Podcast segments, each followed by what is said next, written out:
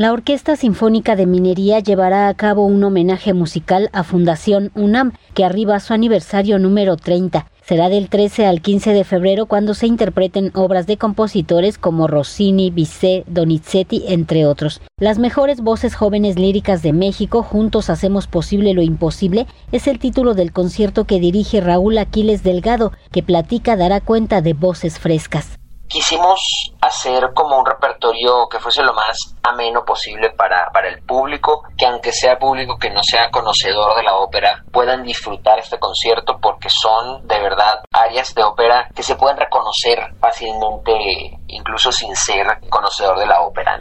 Realmente va a ser un programa creo que muy agradable para todo público.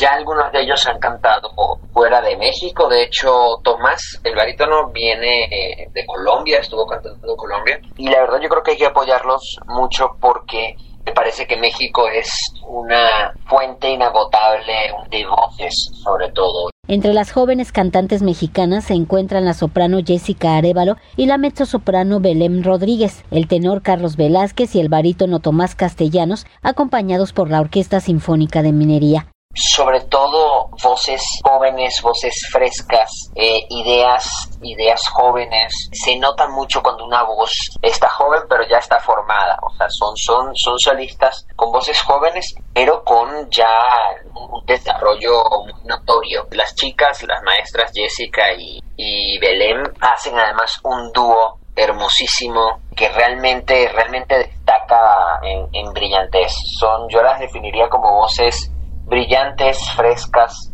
jóvenes y que realmente hay que prestarle mucha atención a sus carreras. El programa incluye áreas de óperas como Carmen, Sansón y Dalila, El Elixir de Amor, Don Carlo, entre otras. Con este recital, la Orquesta Sinfónica de Minería se une a la celebración por las tres décadas de Fundación UNAM, que se dedica a apoyar a los jóvenes, un público que busca la Sinfónica de Minería.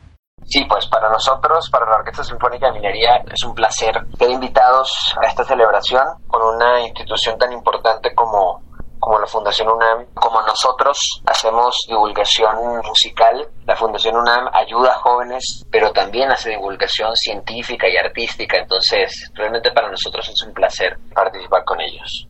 El homenaje musical a la Fundación UNAM será el 13, 14 y 15 de febrero en la Sala Nezahualcóyotl del Centro Cultural Universitario. Para Radio Educación, Verónica Romero.